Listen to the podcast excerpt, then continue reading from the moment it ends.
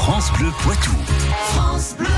On va sortir notre science avec Jean-Michel Piquet, la science infuse. On démêle tous les jours, enfin tous les week-ends, le vrai du faux. On donne une claque aux rumeurs, aux autres idées reçues. Tout cela avec l'espace Mendes France de Poitiers et Curieux.live, le média qui démêle le vrai du faux. Et aujourd'hui, le plastique est-il si fantastique que ça? Ah ben non, en fait, pas tant que ça, les gars. Le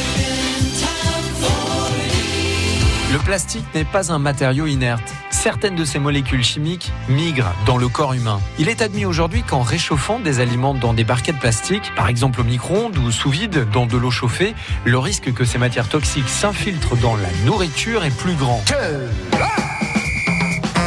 Tiens, par exemple, vous n'avez jamais remarqué le goût particulier de l'eau contenue dans une bouteille restée trop longtemps au soleil? Malaise. Il est également admis que ces plastiques alimentaires renferment des perturbateurs endocriniens type bisphénol A, pouvant causer infertilité, troubles du comportement, obésité ou cancer. Ça dépasse tout ce que j'ai pu imaginer. C'est d'ailleurs pour cela que depuis 2015, le bisphénol A est interdit en France dans les contenants alimentaires. Bon, petit problème, c'est que l'industrie agroalimentaire remplace ce bisphénol par d'autres composés chimiques ayant une structure assez similaire.